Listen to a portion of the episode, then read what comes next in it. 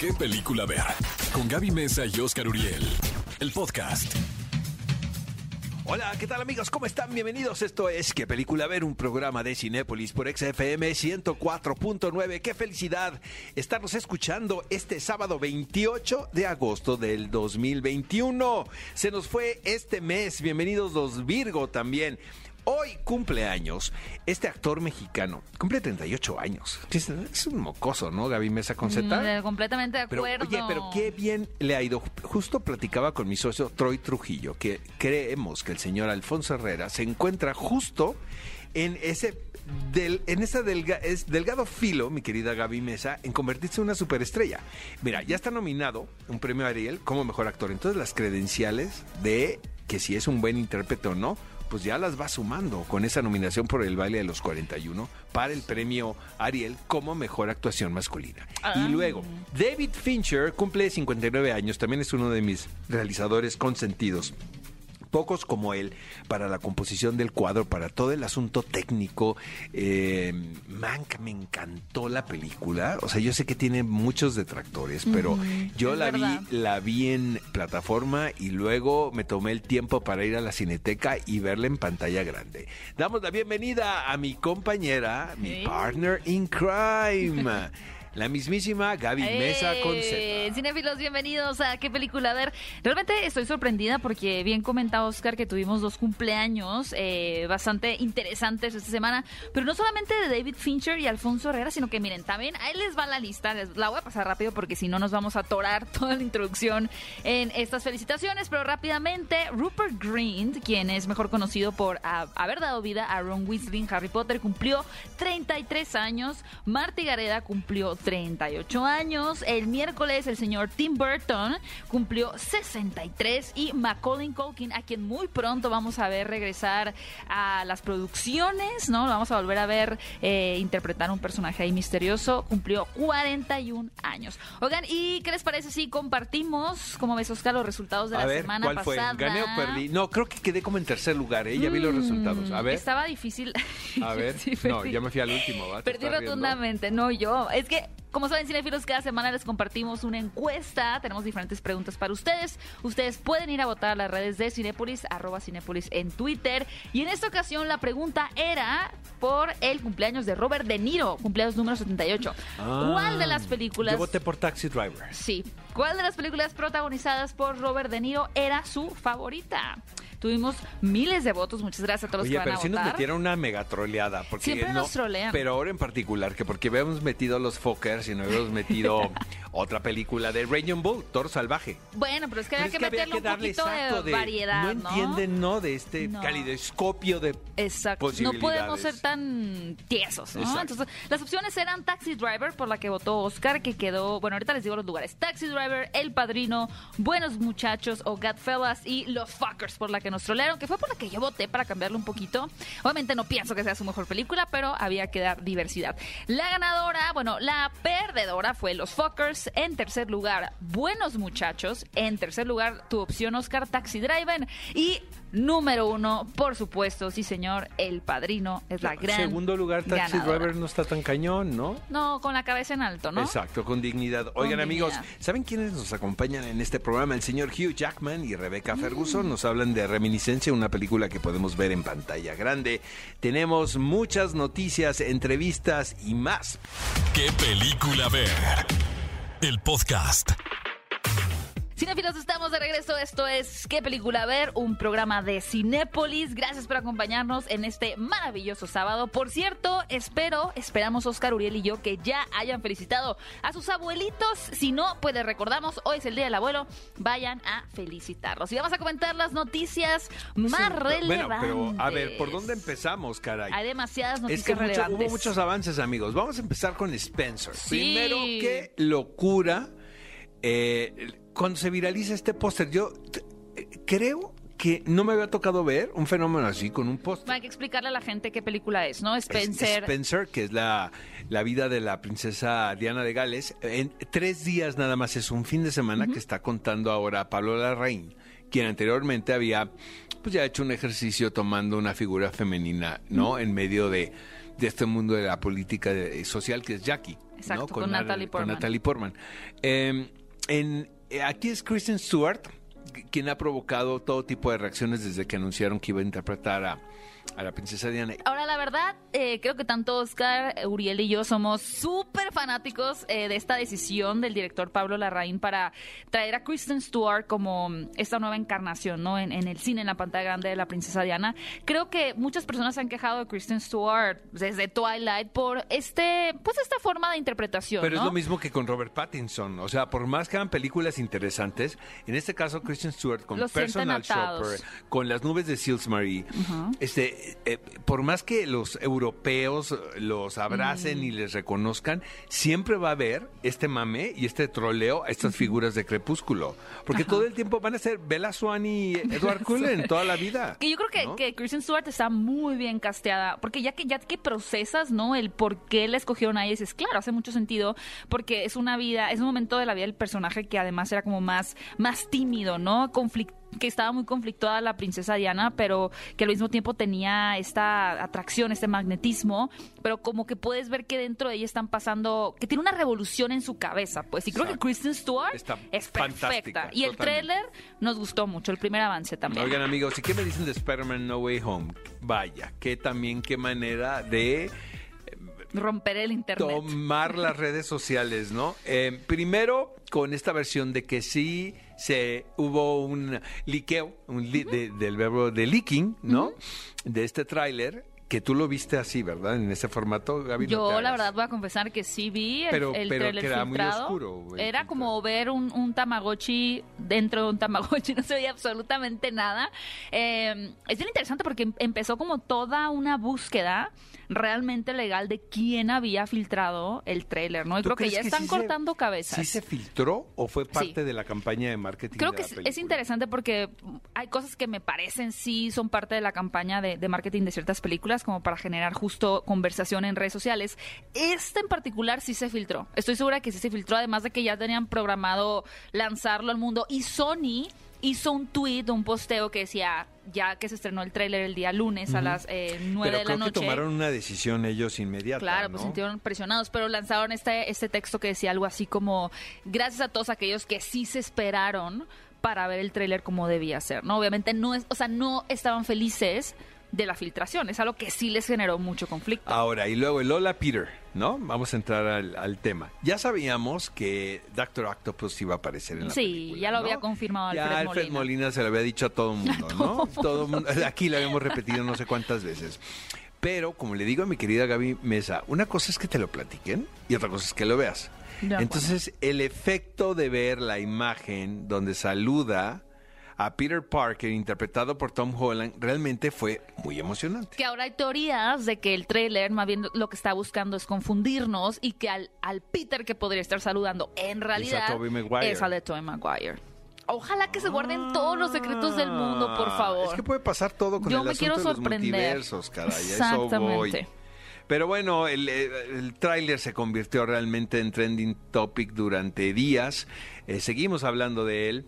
Empezaron a salir una serie de memes y este y ha estado muy divertido. ¿Te tomaste todo. tu foto con tus lentes, Por Oscar? supuesto, saliendo de mi coche. Se viralizó dije, en WhatsApp. Hola, Peter. Oigan, cinefilos, y a propósito de ese tráiler, queremos eh, lanzar en este momento la nueva encuesta de la semana. Nos encanta que nos compartan sus opiniones, sus gustos. Cinéfilos, vayan a la cuenta de Cinépolis, arroba Cinépolis en Twitter y contesten la siguiente pregunta. ¿Cuál de las siguientes apariciones de personaje te emocionó más en el tra- tráiler de Spider-Man. No Way Home? Ahí te van, Oscar. Doctor Octopus, Doctor Strange, Duende Verde o Electro. Doctor Octopus. A mí el Duende Verde me emociona. Aparte porque todavía no lo hemos visto a él, solo su esfera mágica. ¿No? Su arma letal. Vamos a ver, vamos a ver el secreto. Vayan a votar y la próxima semana les estaremos compartiendo los resultados. y que se accidenta Leticia Wright en el rodaje de Black Panther. Ahora, eh, sabemos que está bien, pero tuvo que ser llevada al hospital. ¿no? Exacto. Luego este tipo de accidentes, Gaby, suelen ser tremendos y las producciones los minimizan precisamente porque no quieren ensombrecer el rodaje. Recuerdo una película con Charlize Theron ah, titulada Ion Flux, ¿te acuerdas? Eh, claro. sí. Ella tuvo un accidente ahí donde casi pierde la vida. Ok. Sí, ella también se arregló con el estudio de una manera muy inteligente. Pero sí, me, a mí me platicó en ese entonces, había un, un grupo de ejecutivos que eh, yo tenía una amistad y me platicaron que fue un tema muy... Mm, es que ya te metes en cosas legales de cómo estás arriesgando la vida del que actor. ella casi queda paralítica. ¿no? Entonces, este, duro. yo creo que sí estuvo muy fuerte el accidente de Leticia Wright para que se haya convertido en noticia de los principales sitios de, de- de internet del mundo del entretenimiento, porque era noticia en Hollywood Reporter, en Variety, en Deadline, obviamente. Entonces, este, sabemos que está bien. Ahora, han manejado lo de Black Panther de una manera también muy, muy interesante, porque eh, Tenoch Huerta siguen sin anunciar. Sigue sin- él, él sí guarda bien el secreto, no que Alfred Molina Oigan, con Doctor CDO. Octopus.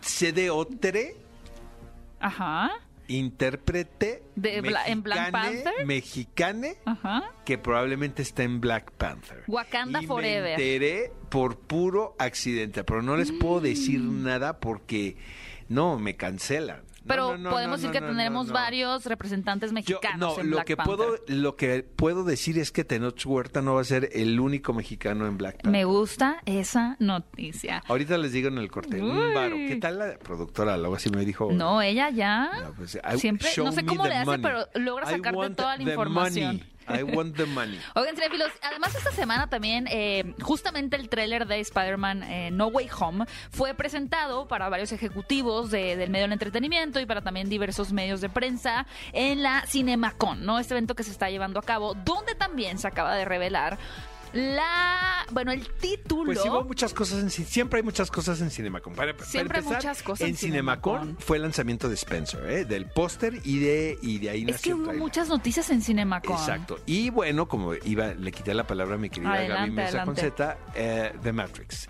que Exacto. es Resurrections. Exacto, lanzaron el título de la cuarta película de The Matrix, que sería Resurrections, que va muy en tono con los títulos que han venido utilizando, como Reloaded, eh, Revolutions o Recargado y Revoluciones, y ahora es Resurrections, que bueno, claramente no me parece que estaríamos haciendo ya ningún spoiler. El destino de Neo en la última película, en la tercera película. Pues digamos que fue fatal, tuvo un destino fatal. ¿Se De antoja ahí- ver la película? Mira, yo, Yo sí. soy muy fan de Matrix. Yo. O sea, es una cosa. Yo para qué me hago el interesante, ya Es, sabes. es la película que me hizo dedicarme a lo que estamos haciendo al día de hoy, mi querido Oscar. Entonces, es naturalmente en mí tener esta necesidad ¿Te de ver la la cuarta dos y la película. tres? Sí. A mí también. Me gustaron las. O sea, me gusta ¿Qué? mucho Animatrix y el videojuego de Enter the Matrix también.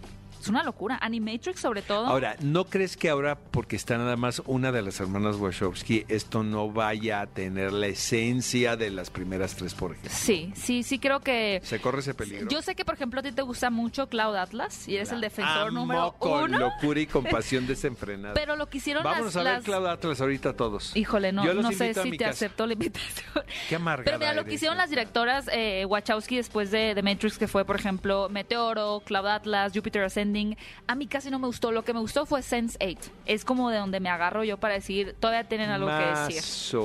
De todas maneras, esperamos mucho esta película que vamos a, si todo sale bien, Ibarra, ver a final de otra año. mexicana, pero eso ya podemos decirlo, ¿no? Quien es consentida de las hermanas Wachowski, por cierto, a partir, a partir de Sense8.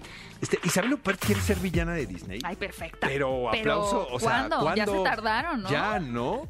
Porque aparte sería una villana sensacional, porque aunque tuviera un guion bastante lineal No y, de una estructura muy tradicional, ella seguramente le iba a dar la vuelta, ¿no?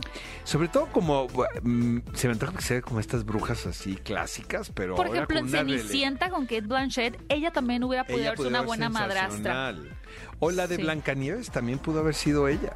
Es, eh, ella como Bueno, la apenas reina. viene Blancanieves. Exacto, de pero ella como la reina y luego caracterizada como la bruja. put- o sea, Uy, yo, yo- perdón, ¿eh? yo, o sea, take my money, sí. ¿sabes? ¿A O quién sea, le deposito? ¿A dónde deposito? Y es que no sé si tú, esta película de hecho es del 2019, esta película Blanca como la nieve, donde es una especie de, digamos, una adaptación contemporánea de un relato de Blancanieves, pero no tiene nada que ver, ¿no? En realidad se aparta mucho de, de- del cuento de hadas. Y a propósito de esta película, donde aparece Isabel Huppert, le preguntaron si a ella le gustaría dar vida a una villana, dijo que realmente le encantaría, pero tal vez como en lugar de ser como muajaja, qué mala soy, tener esta parte como más cínica, muy encantadora y que Es eso que es sea lo tenebroso. Para mí es la mejor de todas. Fíjense que tuve la oportunidad de tener una entrevista extendida con Isabel Huppert cuando vino al Festival de Morelia. No hace mucho, hace Ah, tres sí, años. es verdad. Y, eh, En la fase 2 en la de la fase vida. en la fase en la fase 2 de la vida Prepandemia. Eh, no finales de la 2 principio de la fase 3 antes de la fase 4 de la pandemia pandemia. ¿no? Ujú. exacto entonces este dice él hizo una entrevista como de 20 minutos y de repente me dice el camarógrafo no se grabó entonces En tu corazón se grabó. en tu Aquí lo mente, puedes ajá. platicar. Me dijo en tu mente. Existe en tu mente. Me dijo el camarógrafo, espero se haya grabado en tu mente, porque en la cámara no se grabó. Entonces volteé y la vi y le dije, ¿la podemos hacer otra vez? Entonces se me quedó viendo así como una francesa, ya sabes, Ajá, ajá. Qué miedo. directo a los ojos y me dice, ¿really? ¿Again? Y le digo yo, sí señora, perdón. Yo pidiendo perdón por el equipo técnico, ¿verdad? Dijo, hagámoslo otra vez y la volvimos a hacer. Entonces la voy a amar el resto de mi vida. Entonces ya al final dije, bueno, vengas a hacer una película a México, ¿no le gustaría? Me dijo, sí, sí, sí, enséñame Sí, los sí, guiones. Dice, sí, sí, sí, enséñame los guiones. Yo necesito leer guiones. Dice, yo no puedo aceptar si no leo un Mm, buen bien hecho. libreto. Pues sí. Bien hecho por. Isabel Huppert. Pues rápidamente, si son fanáticos de Anya Taylor-Joy, quien ha estado con todo estos últimos años, eh, les contamos que va a tener un proyecto nuevo con el director Robert Eggers, con quien ya había trabajado en la película de La Bruja, esta película de terror fantástica.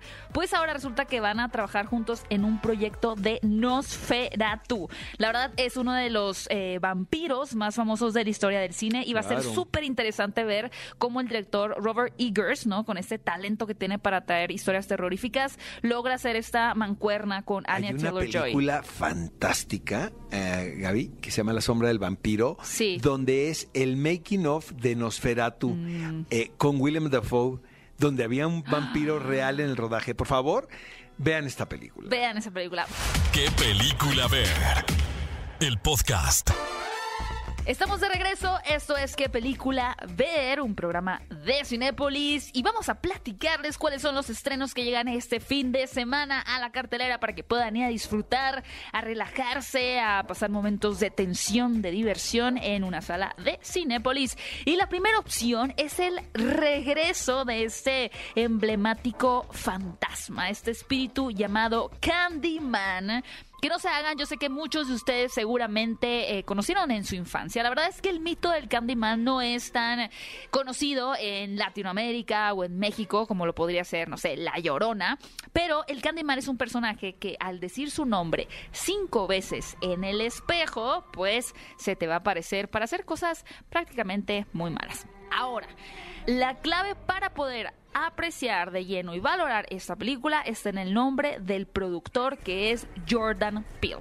Jordan Peele anteriormente nos trajo películas como Get, Get Out, Out. y también la cinta de Oz, ¿no? Dos películas que giraban en torno eh, al terror, al misterio, al thriller, pero que finalmente tenían una crítica eh, social, una postura política. Eh, eran películas también de denuncia en contra del racismo, de la opresión, de, de pronto como ha- han padecido eh, los afroamericanos en Estados Unidos a lo largo de la historia y también en tiempos actuales. Él es el, productor de esta película donde retoman la historia clásica de 1992. Esta no es una reinvención del personaje, no es un reboot ni es un remake, es realmente una continuación. Así que si se pueden dar el tiempo de ver la película original, está perfecto. Si no la pueden ver, tampoco pasa nada. Ahora, esta película, al igual que Get Out y Us, aprovecha el género de terror para a través de este formato hacer una denuncia que nuevamente tiene que ver con el racismo y con la gentrificación. Es decir, estos lugares, estos barrios que son construidos en Estados Unidos, eh, donde los planean para que puedan ahí vivir las comunidades afroamericanas, pero que después dejan en el olvido y que luego los quieren traer a comunidades más ricas, ya saben, ¿no? Restaurarlos. Eh, La película tiene una postura muy contundente y muy fuerte, pero yo sé que que muchos de ustedes también van a querer verla simplemente como una historia de terror, ¿no? Independientemente del mensaje que pueda tener de por medio. Como historia de terror funciona a la perfección, lo que tiene que ver con el gore, lo que tiene que ver con el espíritu que está eh, atormentando a este pintor a través del cual vamos a conocer la historia, es, es bastante sofocante, sí los va a mantener ahí al borde del asiento y al final es una película y un ejercicio bien interesante porque no, no solamente hacer una crítica a la sociedad a través de, de un melodrama o de una película política, sino a través del género de terror, lo que lo, lo convierte ¿no? en, en una en un ejercicio súper, súper interesante. Así que si ya conocían al Candyman, eh, les recomiendo mucho ver esta película. Si no lo conocían, es un buen momento para hacerlo en su sala favorita de Cinépolis. Y una película totalmente distinta, amigos, es Asalto a la Casa de Moneda, dirigida por el catalán Jaume Balagueró. Hay grandes actores españoles en esta producción, en esta película, como José Coronado y Luis Tosar, por ejemplo. Pero también está Gran Bretaña. Entonces la acción eh, se lleva a cabo en estos dos países, podemos decir. Del lado de los británicos, el protagonista es uh, Freddie Highmore. eh, ¿Qué actorazazazazo es este jovencito? Fíjate que habla español perfecto. Ah, ¿sí? Sí, nada más lo- con la Z. ¿no? Ah, ya, español Pero de perfecto, España. Español, eh, eh, castellano. Tuve la oportunidad de entrevistar a, a Freddie Highmore y sí, es muy, es muy particular porque, pues, es un actor con una fisonomía, tiene unos ojos así como de anime. Eh, y luego de repente me empezó a hablar en español y muy inteligente. Pero creo que también se está especializando en interpretar estos personajes que son como pequeños genios, ¿sabes? O son jóvenes genios o genios incomprendidos, como lo hace en The Good Doctor, ¿no? En esta serie de televisión. Entonces, aquí no voy a contar mucho la historia, pero él es el, el motor, podemos decir, creativo de este equipo que va a cometer un asalto eh, de un tesoro que está escondido en la casa de moneda, pero eh, los asaltantes van a aprovechar, y esto es de una, una manera muy, muy inteligente, que se está efectuando la final del partido de fútbol del Mundial de Sudáfrica del 2010. Entonces, justo donde está escondido ese eh, tesoro es donde pusieron una pantalla gigantesca para que todo el, el público que quisiera vea de forma gratuita esta, esta final, donde por cierto está eh, eh, España involucrado. ¿no? en, la, en la contienda final. Eh, eh, podemos decir que es una suma de lugares comunes que hemos visto en películas de asaltos, ¿no? Hay un río también que protege, un río subterráneo que protege eh, el tesoro. El título en inglés es mucho más padre que en español, es The Vault. The Vault. Exactamente. Eh, pero es una película que seguramente, amigos, los va a entretener, se van a divertir mucho y creo que se rodean de actores muy sólidos como Luis Tosar, como, como Freddie Highmore y también está Sam Riley. Entonces, este, vean esta película, está muy entretenida y por supuesto veanlo en pantalla grande. Y también tenemos un estreno nacional, una película que a nivel personal y también a Oscar, por lo que estábamos platicando eh, antes de comenzar el programa, nos gustó bastante. Se trata de Territorio. Esa película eh, dirigida por Andrés Clarion Rangel nos va a presentar una de las problemáticas más complicadas, más intensas que puede eh, sobre a la que se puede sobreponer una, una ¿no? Que tiene que ver con la infertilidad o la dificultad de poder tener un hijo. Creo que este es un tema, ¿no? Muy delicado que seguramente afecta a muchas parejas a, a nivel mundial, pero no tantas veces se ha retratado en la pantalla grande y mucho menos en cuanto a nuestra sociedad mexicana, ¿no? Lo que me gusta mucho es la manera tan sutil en la que en esta película podemos ver el sufrimiento, ¿no? Que están atravesando tanto eh, la mujer como el hombre. Y lo que es muy peculiar de esta historia es que no solamente va a ser la radiografía de esta pareja y la forma en la que funciona eh, la dinámica o los acuerdos que ellos tienen, sino la llegada de una tercera persona Exacto. en la historia, una tercera persona que va a venir a cambiar completamente el, el trabajo que ellos habían estado eh, llevando, ¿no? Andrés Clarion, eh, amigos, me parece una de las voces más interesantes que hay actualmente en la realización. También es un gran productor. Él fue el productor del documental de cómo se hizo Roma. Imagínate aguantar a Alfonso Cuarón, ya mis respetos con eso. Pero también hizo una película que se llama Hilda, con Verónica Langer, que también, básicamente, las- el asunto es el mismo. Es la lucha de poder entre dos personajes. Exacto. Aparentemente, en un principio, cada uno de los personajes están en un lugar distinto. Y a medida que empieza ah, la trama a transcurrir, los roles cambian y los personajes terminan en otro. Quien tú crees que es el más débil, se convierte en el más poderoso y viceversa. Es un juego como de apariencia. El o- obviamente territorio es más complejo porque es un trío. ¿no? Que, que Isla. Isla es la relación Exacto. entre la patrona y entre una jovencita quien llega a ayudar en las labores domésticas. Territorio es mucho más complejo y eso me encanta porque habla de que es un, eh, un director que sigue en búsqueda. Habla de lo, com- como bien lo dices Gaby, del, de lo complicado que se vuelve una relación eh, de matrimonio cuando su objetivo es tener hijos y no pueden, y no pueden tenerlos. Y sabes que además, Oscar, que, que lo que me gusta mucho de la película también es que si bien tiene un ritmo como más pausado, la tensión dramática está muy bien manejada. Está muy bien O sea, a lo largo de la película, cada, cada cierto tiempo vas teniendo un cambio de dirección que realmente como espectador te genera una intriga Eh, impresionante. Paulina Gaitán, qué va a pasar. fantástica, ¿no? En la película. Todos los actores están Pero eh, fíjate que a mí me recordó una película de hace algunos años ya, varios, yo la verdad no la vi en su momento, pero se llama El mayordomo, The Servant, eh, protagonizada por Dick Bogart, este gran, gran actor británico. También es un poco lo mismo, es el juego de la lucha de poder en las labores domésticas, ¿sabes? Aquí también la casa, eh, del departamento, mejor dicho, donde viven, ¿no? Sí es una casita, Es ¿no? una casa, sí. Es una casa, también con un papel muy importante, ¿no? Porque Sí. es el, bueno, es el, El título, territorio, el sí. territorio, el territorio por el que están peleando ¿no? estos dos hombres.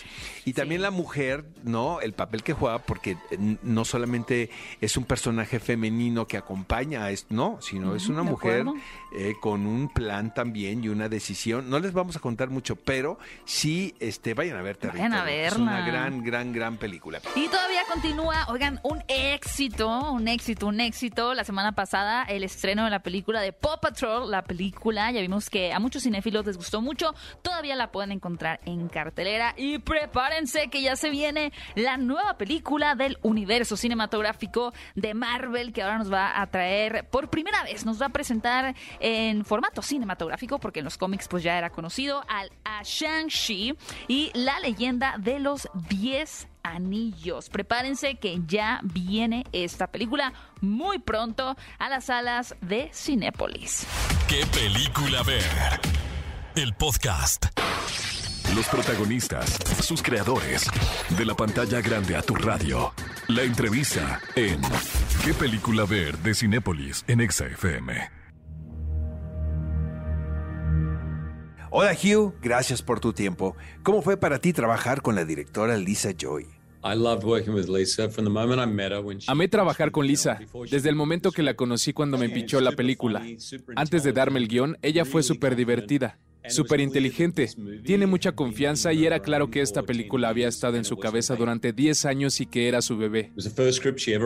Fue el primer guion que escribió, lo guardó en un cajón, esperó a que Westworld fuera un éxito y luego lo sacó. From that moment on, I was amazed by her attention to detail. Desde ese momento me sorprendió su atención a los detalles, su confianza con el guion y la historia. Ella estaba haciendo cosas a cámara como la máquina de reminiscencia. La de los hologramas era real, a cámara. She was doing things that had never been done before, so she has a fearlessness. Ella estaba haciendo cosas que nunca habían hecho antes. Además es muy chistosa. Es muy divertido estar con ella. ¿Qué piensas sobre el viaje que tiene tu personaje en esta película? Well, Bueno, cuando conoces a Nick Bannister al principio de la película, parece un personaje con dominio, alejado, impenetrable, cínico de la vida y la gente.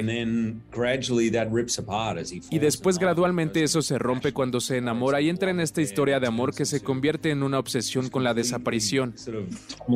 Entonces está dando vueltas todo el tiempo. Fue muy divertido actuarlo y creo que es muy divertido para la audiencia verlo. A ver, Hugh Jackman, ¿alguna vez has querido regresar a un recuerdo y quedarte ahí? Ooh, Me encantaría regresar, pero no quedarme. Me gusta la vida como es ahora, pero hay momentos, definitivamente momentos en los que me gustaría ir y rellenar huecos que no recuerdo y volver a cargar a mis bebés otra vez, a los bebés chiquitos, cosas sencillas. ¿Te gustaría viajar de regreso en el tiempo para revivir y recordar algún momento o no? Me encantaría regresar, me encantaría regresar porque una de las cosas de esta película es que no somos buenos narradores de nuestras propias vidas. No somos muy confiables. Nuestros recuerdos fallan y recordamos algunas cosas por ciertas razones que podrían no ser la verdad. Me encantaría regresar y llenar algunos vacíos. Estoy seguro que ya viste la película. ¿Qué sentiste al verla y no estarla actuando? No siempre es fácil para mí verlas por primera vez. Cualquier película. Pero cuando vi por primera vez esta película, no tuve la oportunidad de verla en la pantalla grande por la pandemia. Y no puedo esperar a verla en una gran pantalla porque esta película está hecha para eso. Es un gran mundo de ciencia ficción. Ver todo Miami bajo el agua. Me encantaría verla en un IMAX si se pudiera. Gracias, Hugh Jackman, por tu tiempo. Rebeca, tu personaje es muy complejo. Es muy difícil de explicarlo. ¿Cómo podrías definir este rol sin revelar mucho de la historia a la audiencia? Um, May es compleja, enigmática, un alma perdida. Quiere hacer el bien, sin embargo, cada decisión que toma provoca una serie de decisiones inesperadas con las que tiene que luchar y poco a poco va descendiendo en este oscuro mundo donde abundan los misterios, incertidumbre y las drogas. La química entre Hugh Jackman y tú es tangible en la pantalla. Eh, ¿Crees que es muy importante esto como actriz? Porque en muchas ocasiones pues no sucede. En esta película realmente se ve. Hugh Creo que cuando nos conocimos en The Greatest Showman, Mira, sé que hay muchas personas agradables y livianas, pero él se destaca por sobre todas de ellas. Inmediatamente me hizo parte de esta historia porque requeríamos juntos ir a lugares un tanto oscuros que son complicados. Nos sentimos tan seguros haciéndolo los dos en complicidad que incluso al abrirnos nos divertimos a pesar de todo. Necesitas sentir esto. Es una película con estas características para que se vuelva realidad. Amigos, ellos son Hugh Jackman y Rebecca Ferguson. ¿Qué película ver? El podcast. Amigos, estamos de regreso. Esto es ¿Qué película ver? Un programa de Cinépolis por XFM 104.9. El clásico de esta semana es un Peliculón loco. Pero por supuesto, sin duda alguna, el título de la película es Tarde de Perros. El año 1975, el director Sidney Lumet, uno de mis consentidazos. ¿Sabes, Gaby, que este director eh, eh, empezó haciendo teleteatros en, eh, cuando la televisión nace realmente, ¿no? Incluso programas en vivo. Él hizo 12 hombres en pugna, esta que luego se convirtió en una obra de teatro muy, muy popular. Y una clase, ¿no? de cómo contar una historia en un solo lugar. no, y con 12, y con 12 personajes. Y, con 12 personajes. Y luego hace la película con Henry Fonda también, maravilloso.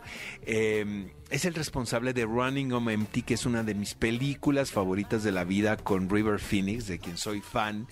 Em, e incluso su última película, Cuando el diablo sepa que estás muerto, que hizo con Philip Seymour Hoffman y Ethan Ah, claro. O sea, hasta su última película fue brillante el señor Sidney Lumet. Pero tarde de perros, amigos.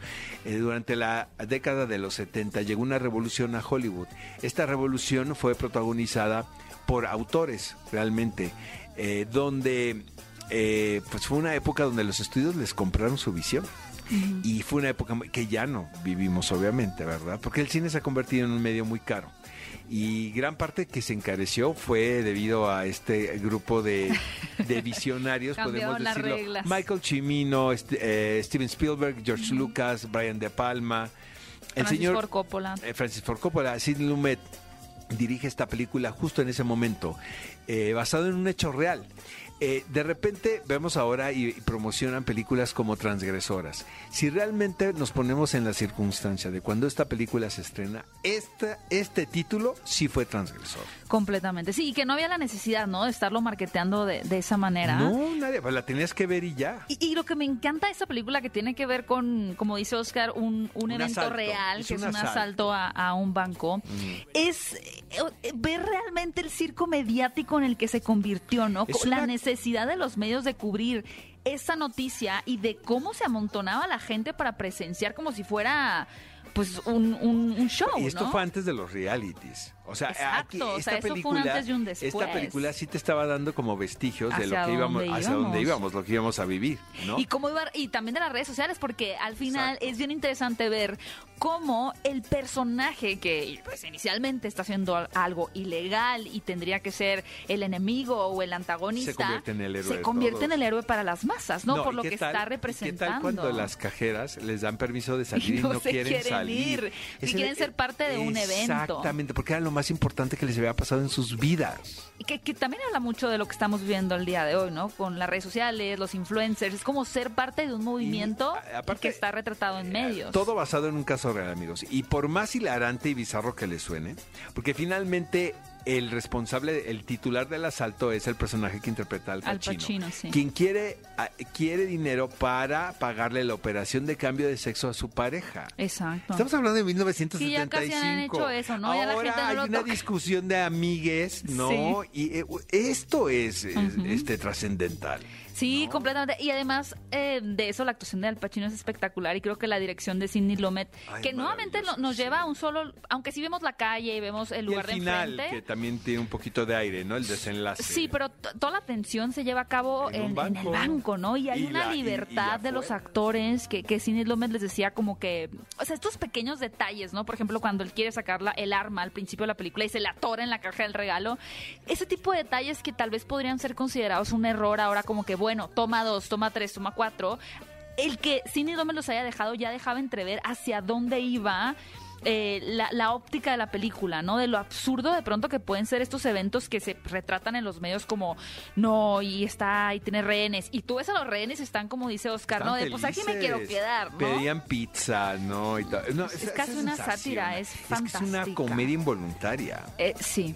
No está tirada como comedia, porque si no, no está catalogada como drama. No nos hubiera dado risa lo que estamos viendo. Lo que pasa es que nos da risa de lo hilarante de la situación. Y que así fue. Exacto. Y sobre todo que así fue. Es una gran película, Tarde de Perros. Tarde de Perros en Cinepolis Click. no podría estar más contemporánea. Exacto.